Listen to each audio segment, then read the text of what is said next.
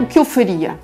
Eu daria principal atenção a resolver a grande causa que está a afastar os cidadãos da classe política e que, na minha opinião, é a corrupção, é a fraude, é a, falta de ética, são os conflitos de interesse. É absolutamente essencial que quem presta um serviço público esteja constantemente submetido a um rigoroso processo de uh, escrutínio.